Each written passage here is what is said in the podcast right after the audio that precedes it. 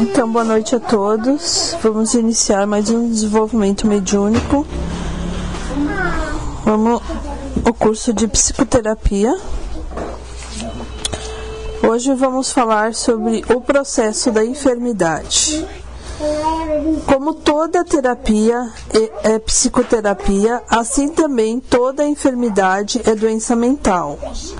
É um julgamento feito sobre o Filho de Deus que o julgamento é uma atividade mental. O julgamento é uma decisão tomada uma e outra vez contra a criação e o seu Criador. É uma decisão de pertencer ou é uma decisão de perceber o universo assim como eu, assim como tu o terias criado. É uma decisão segundo a qual a verdade pode mentir e não pode deixar de ser mentira.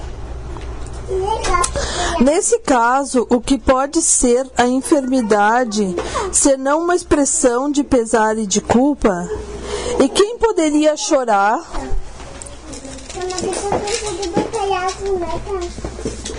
Exceto pela própria inocência?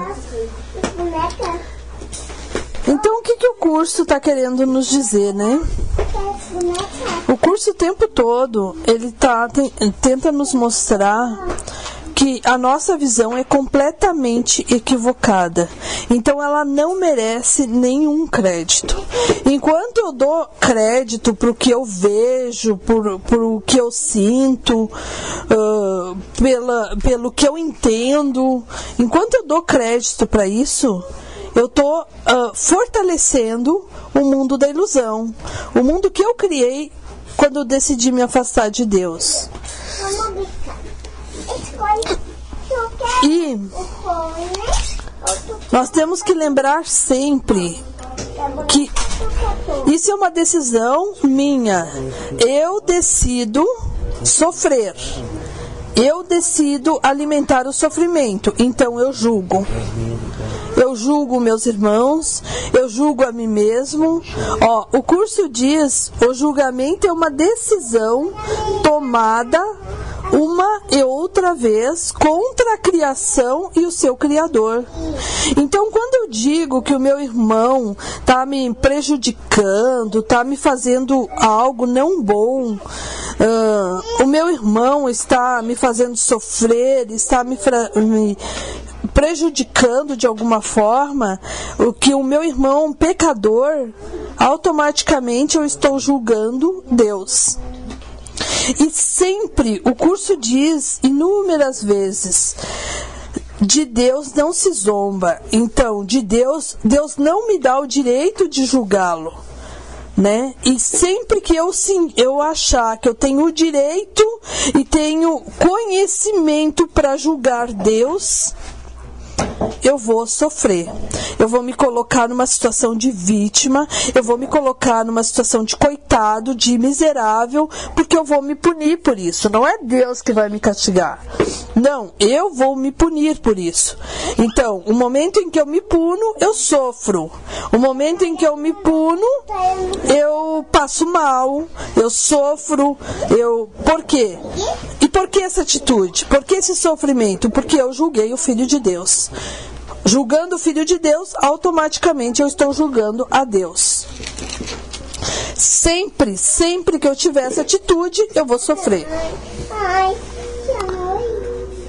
Uma vez que o Filho de Deus é visto como um ser culpado, a enfermidade vem a ser inevitável. Foi pedido e será recebido.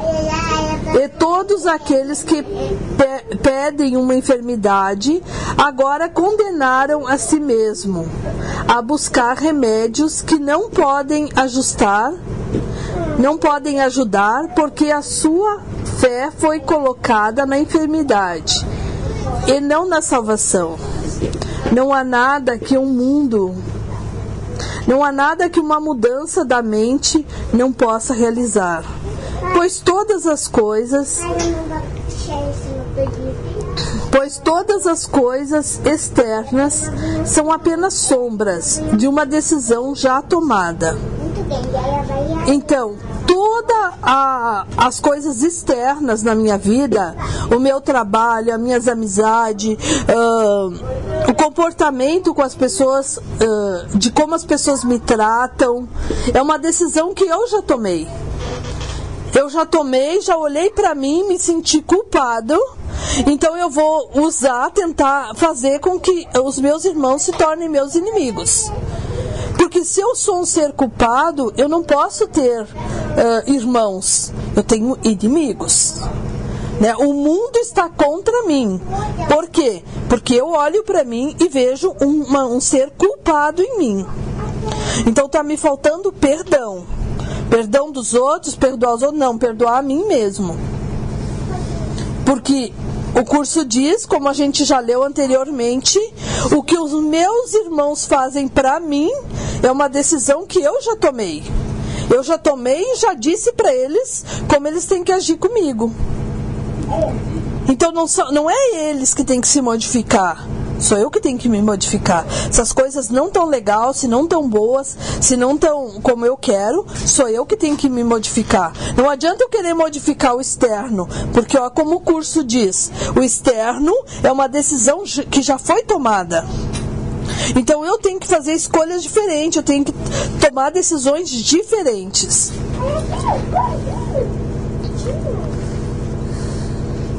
Agora condenaram a si mesmos a buscar remédios que não podem ajudar, porque a sua fé foi colocada na enfermidade e não na salvação. Não há nada que uma mudança de mente não possa realizar, pois todas as coisas externas são apenas sombras de uma decisão já tomada. Muda a decisão e assim, como seria possível que a sua sombra ficasse sem ser mudada? Então, se eu tiver uh, num lugar,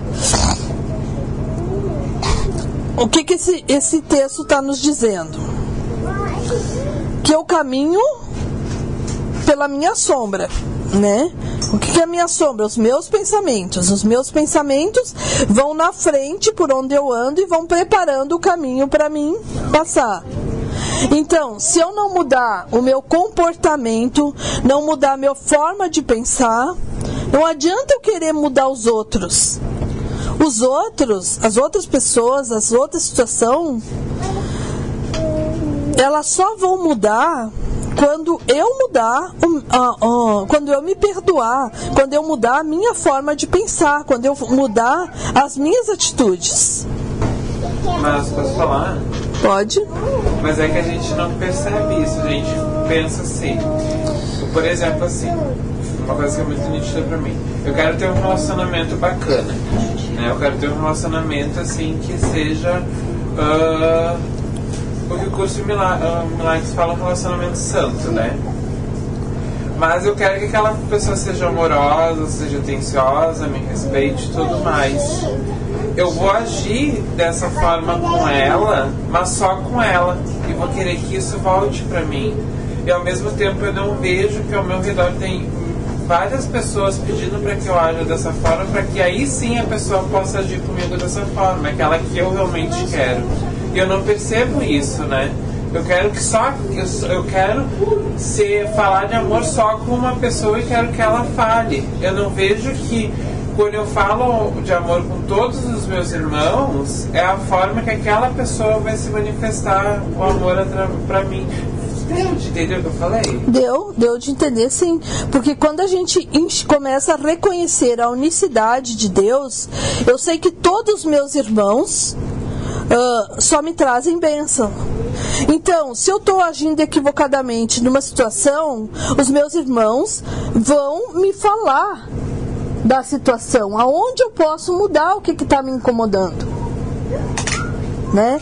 E, e daí, muita, a maioria das vezes, uh, por exemplo, assim, tem um fato que me incomoda no meu relacionamento com o Lionel. Daí vem a Vera e me diz: Olha, tu é muito arrogante. Eu vou pensar o que, que ela tem a ver com o meu relacionamento com o Lionel. Ela que vai cuidar da vida dela. Ela que vai cuidar dos relacionamentos dela. Deixa que o meu eu cuido. Então eu não acredito no curso em milagres. Porque o curso em milagres, ele me diz que o meu irmão vai trazer o remédio, vai trazer o que eu preciso modificar. Então a Vera me disse: Olha, Cleusa, tu tem que deixar de ser tão arrogante. Eu vou pensar: Bah, eu tenho que deixar de ser tão arrogante, tão dominadora, tão prepotente, tão. Uh, uh, chata, chata é tu. Uh, mas, né, é, é assim que a gente reage. Exatamente como eu reagi com a Karina. Chata é tu, não eu. Imagina que eu sou chata. Imagina, eu sou um doce de pessoa, né? Como que ela vem dizer para mim que eu sou chata? Mas quando eu eu tenho humildade para reconhecer a unicidade, ó, o meu irmão disse que eu sou chata. E me incomodou, eu me incomodei com o que a Vera me falou. Então, ali tem uma cura. A minha irmã veio me trazer uma cura para o meu relacionamento. A minha irmã veio me trazer uma bênção. Então não adianta discutir com o Leonel o relacionamento. Não adianta nada. Porque não é ele que está vendo o, o que, que eu preciso modificar. Quem está vendo é a Vera. Quando eu reconheço a unicidade, quando eu reconheço a unicidade, eu aceito todos os anjos que Deus envia para minha vida. Todos os anjos, eles vão falar, vão me dar o remédio que eu preciso. Mas é que o problema é que na nossa concepção, por exemplo, assim, a gente imagina que hoje vai ser aquela pessoa amorosa que a gente falou. Vai vir a Vera. Eu gosto da Vera. É bacana a Vera falar alguma coisa. Mas assim, na verdade eu tô com um problema com relação ao Fernando. Então é o Fernando que veio, mas eu queria escutar da Vera, então eu vou reagir ao Fernando e justificar tudo que ele falou pra mim. Vou justificar, se ele dizer que eu não consigo, vou justificar por que eu não consigo, não vou nem tentar e vou começar nesse ciclo e cada vez em vez de eu me curar, eu vou criando mais doenças para mim, afastando cada vez mais a minha cura. Posso falar? Eu acho que nessa questão aí que a gente está comentando tem a ver com o que tu leu também, eu acho que entra bem o exemplo da idolatria, né? Que aí, que nem o Gabriel falou, pra mim, eu fico olhando só aquela relação como um relacionamento santo. Aí, por exemplo, vou contar uma experiência minha dessa semana. Tipo, várias pessoas chegaram pra mim e me deram Feliz Dia das Mães, assim, que eu nem sou mãe, mas várias pessoas me falaram. E eu passei o dia inteiro olhando o Christian pra ver qual que era a reação dele. Então, o que que eu faço? Eu vejo aquilo num relacionamento santo, como o Gabriel falou, eu não, eu, eu não, não é um relacionamento santo. Eu vejo aquilo como uma idolatria, eu não vejo mais nada que acontece ao meu redor, porque eu só estou esperando o resultado daquilo ali, sabe? Então tem um monte de gente te falando coisas e tu fica sempre naquela, assim. Uh, isso para mim é bem claro, um atendimento fraterno que eu e a Vera fizemos há uns anos atrás já, já faz um bom tempo, em que veio para o atendimento fraterno uma mãe com uma criança, um menino de uns oito anos. Não sei se tu lembra, Vera. E a mãe, ela dizia o tempo todo: ah, mas eu, eu sou muito sozinha, eu quero um relacionamento, eu, eu, nada dá certo na minha vida, eu, eu tento namorar uma pessoa para dar certo, para ter um relacionamento legal. E o menino dizia assim: mãe, ô oh mãe, me emociona isso, sabe? Porque o tempo todo, né, Vera, ele dizia: mãe e ela reclamando, e reclamando, e reclamando. E o menino dizia: Mãe, Mãe, como que tu diz que tu tá sozinha? Se eu tô contigo o tempo todo, mãe. Como que tu valoriza mais um homem do que o teu, a tua própria carne? O tempo todo ele dizia, né, Vera? Mãe, mãe. O tempo todo ele chamava ela e ela dizia: fica quieto, fica quieto, agora a mãe tá falando, agora não sei o quê. E o tempo todo aquela criança dizia: mãe, eu tô aqui, eu tô contigo. Sabe, nós somos uma família. Tu não precisa de mais ninguém. Tu tem eu o tempo todo do teu lado. E a gente conversou, conversou, conversou. E no final ela me disse assim: Tu que, que vê além dos outros, quando que eu vou ter um relacionamento? Quando que vai vir uma pessoa legal para me casar, para me namorar? Quer dizer, ela não entendeu nada. Ela não entendeu nada do que estava sendo falado. Quantas vezes a gente age assim? Olhando sempre para o que não tem e não valoriza tudo que tem. E o que tem é tão grandioso, é tão maravilhoso, que aquilo, aquela, a, aquilo que a gente busca incessantemente, muitas vezes quando chega, vai só nos trazer sofrimento. Esses últimos dias, eu acho que foi segunda-feira que a Itamara faleceu. E a Elisandra estava muito desesperada. Ela me ligou chorando, desesperada. E eu também entrei num desespero, porque eu olhei para o corpo da Tamara lá, é Itamara, eu acho o nome dela, e ela estava presa no corpo, brigando, gritando que não aceitava, que não queria estar sozinha, que, que, que que ela estava mal, que ela não, ela não tinha ouvido que ela tinha ah, morrido. Ela não percebia que ela tinha morrido. E ali naquele corpo, sem ar e tentando respirar, e aquele sofrimento todo. E aquilo me deu um desgaste muito grande também. E daí eu cheguei em casa e falei para Elis. E a gente foi lá na casa da Elisandra. E lá a gente fez um trabalho espiritual. E ela naquele sofrimento, aquele sofrimento, aquele sofrimento. E daí o Espírito Santo orientou a Elisandra a conversar com ela. E ela naquele, naquele sofrimento, naquela, naquela agonia ali de, de querer que o médico desse um remédio, que eh, colocasse mais oxigênio, sei lá, aquela, eh, tentando respirar naquele sofrimento, naquele sofrimento, naquele corpo. E quando a Elisandra disse, mãe, mãe,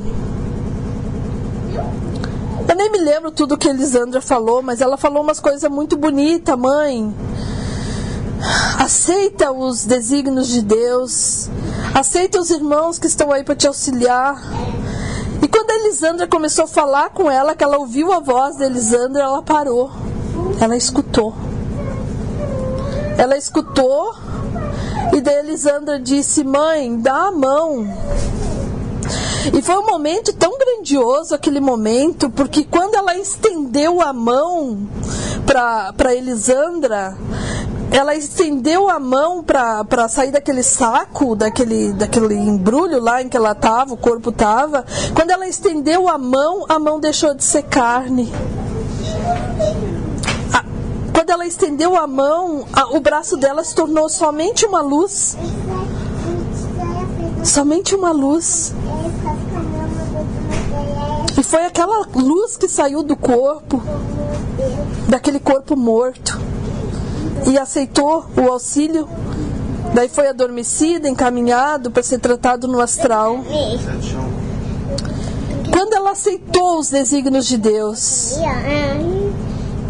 quando ela estendeu a mão para Elisandra, a mão era só um facho de luz. Que é isso que nós somos de verdade. E daí eu me aliviou porque eu, eu tenho um, uma dificuldade muito grande de entender que, que nós lutamos tanto para se manter preso num corpo. Quando quando nós estamos defendendo essas verdades absolutas que nós criamos na nossa ilusão, na nossa doença mental, na nossa loucura, nós ficamos presos neste corpo, nessa verdade que criamos para nós mesmos, ficamos presos nesse sofrimento. E hoje foi a mesma coisa quando o padrasto delas faleceu. Ele também estava na mesma situação. E hoje quem fez o trabalho foi Elis. E aquilo foi um trabalho tão grandioso, porque uma menina, uma menina que era abusada por ele, que foi molestada, abusada, não sei até que ponto por ele, disse para ele: Eu te perdoo. Eu também tive culpa da situação. Se perdoa você. Vamos deixar tudo isso para trás. Vamos nos libertar disso. E quando ela começou a falar com ele também, ele parou, escutou. E ela disse: Você é o pai que eu tive. Vem comigo. E ele aconteceu a mesma situação que a Tamara. Com a Itamara. Ele estendeu a mão para Elisângela e quando ele estendeu a mão, ele se transformou, o corpo fica para trás. Quando a gente aceita os desígnios de Deus, o sofrimento fica para trás. E a gente se transforma no que a gente sempre foi, só um flash de luz. Foi uma experiência para mim tão maravilhosa, porque eu sou uma pessoa que eu sempre tive medo de ficar presa no corpo, no desencarne. E eu vi como é maravilhoso a gente ter conhecimento espiritual para não deixar as pessoas presas no corpo, para poder chamá-las. Como Jesus chamou Lázaro: Lázaro, vem para fora. Lázaro, sai desse corpo ele não é de verdade. O flash de luz é de verdade. O que você é, o que Deus criou é de verdade. Você não pertence a este corpo. Não se deixa apodrecer por ele. Vem para fora. Sai daí. Isso é muito grandioso. Quando a gente observa o mundo em que estamos e que criamos para nós, esse mundo da ilusão, da morte, em que milhões de seres estão presos nos corpos, nas ilusões. E a gente tem um trabalho árduo de libertar esses irmãos.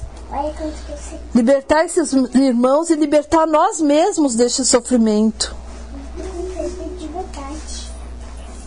Mas para isso, a gente tem que sair para fora, sair das crenças, querer se libertar. Não querer defender a nossa ilusão. Porque quando eu digo que o meu irmão está errado, o que ele está falando, a forma de ele agir, a forma. Quando eu digo isso aí, eu estou alimentando essa prisão. Agora, quando eu aceito os desígnios de Deus, Pai, eu estou aqui somente para te servir. Eu não tenho que me preocupar com o que dizer ou o que fazer, porque eu sei que tu já preparou o caminho para mim. Tu já preparou quem me dirigirá. Eu não preciso me preocupar com nada. Vem cá, minha. Vem aqui, ó. Porque se eu estou segurando na tua mão, com o que, que eu preciso me preocupar? Se tudo tu já fez por mim. Foi colocado na enfermidade e não na salvação. Então, aqui, seguindo o texto, uma vez que o Filho de Deus é visto como um ser culpado, a enfermidade vem a ser inevitável. Foi pedida e será recebida. E todos aqueles que pedem uma enfermidade agora condenaram a si mesmo a buscar remédios que não podem ajudar, porque a sua fé foi colocada na enfermidade e não na salvação. Não há nada que uma mudança da mente não possa realizar, uma mudança da mente não possa realizar. Pois todas as coisas externas são apenas sombra de uma decisão que eu já tomei.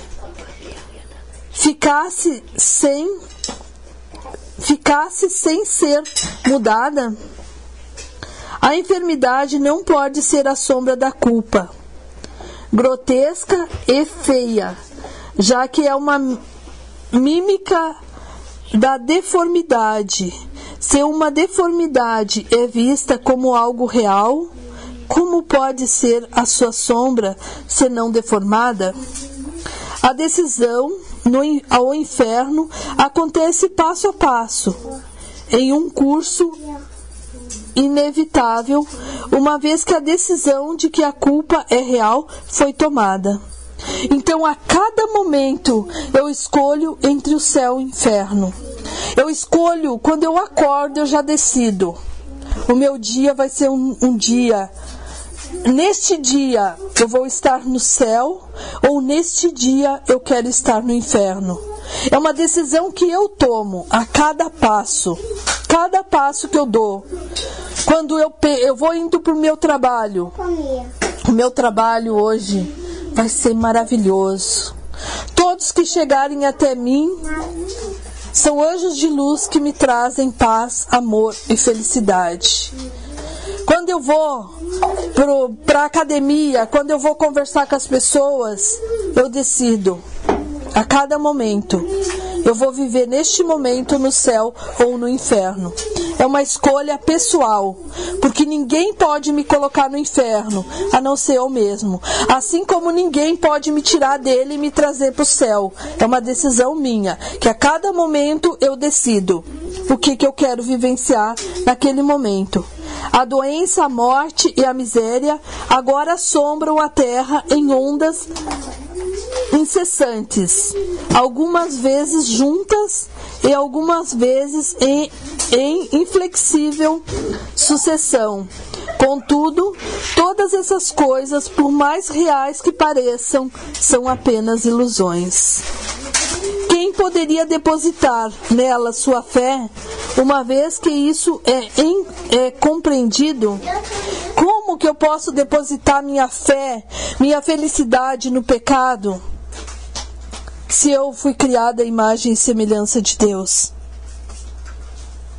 Como eu posso depositar minha fé numa ilusão se eu eu sou a prova viva da verdade absoluta de Deus?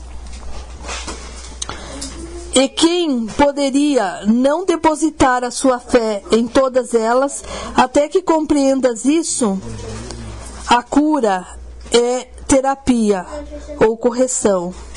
E nós já dissemos e vamos repetir que toda terapia é psicoterapia. Curar o doente é apenas trazer a ele a consciência disso. A palavra cura A palavra cura. Que olha só, né?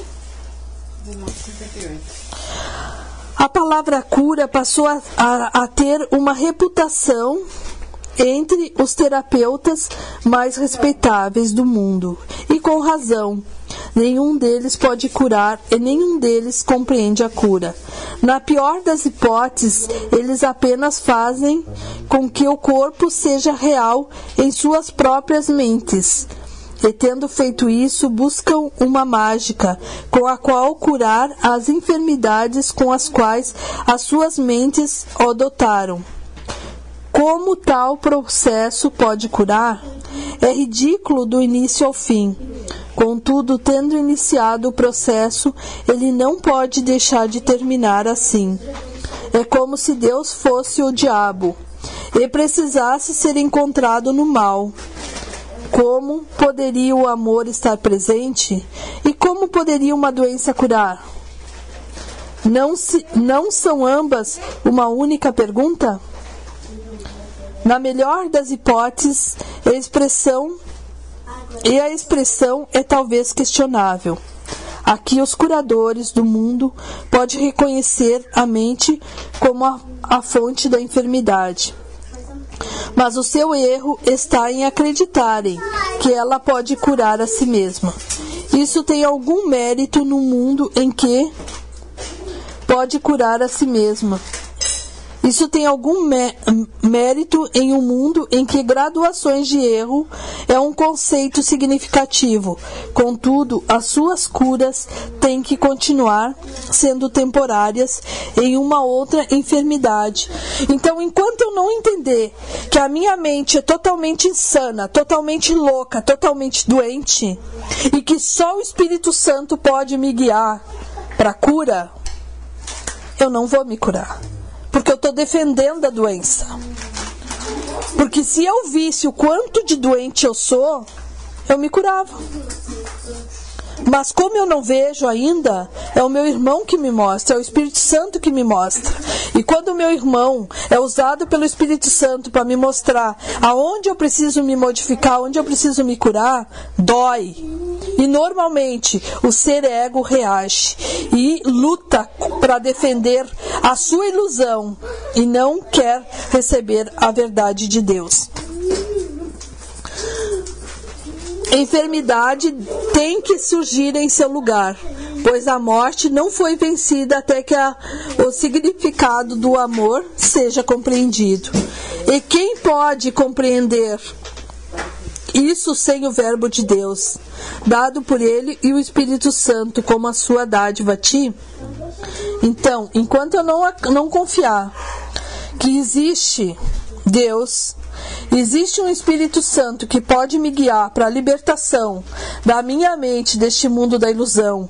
Enquanto eu não entender o que o curso de milagres diz lá no primeiro capítulo, que estamos, a nossa visão está totalmente equivocada, está de cabeça para baixo e que o meu guia o Espírito Santo pode me guiar para me libertar de tudo isso, enquanto eu não entender isso, eu estou defendendo uma verdade mentirosa. Eu estou querendo de, uh, uh, provar para Deus que a mentira é verdade. E ela não é. E nunca vai ser. Eu posso sofrer, eu pode criar, posso criar inúmeras doenças, eu posso vir a desencarnar inúmeras vezes, ficar preso em corpos apodrecidos sofrendo, mas a verdade de Deus ela não é mutável. Enquanto eu não baixar esse ego terrível, essa soberba terrível que eu criei e defendo, e aceitar os desígnios de Deus, aceitar as orientações dos meus irmãos, aceitar que cada ser que chega até mim é um anjo de Deus para me libertar de mim mesmo, eu vou sofrer. Eu vou sofrer. Se eu não quero mais sofrimento, eu tenho que aceitar os desígnios de Deus. Eu tenho que aceitar que eu preciso fazer essa caminhada de volta ao lar. E ela é uma, é uma escolha minha. Eu não quero mais estar no inferno. Eu não quero mais sofrimento para mim. E só tem um caminho aceitar os desígnios de Deus. E nós temos um testemunho de Jesus Cristo né? De que nada neste mundo, nada, a não ser o, a minha visão de mim mesmo, pode me deter. Pode me fazer odiar, pode me fazer ter raiva das pessoas, a não ser a minha visão de pecado.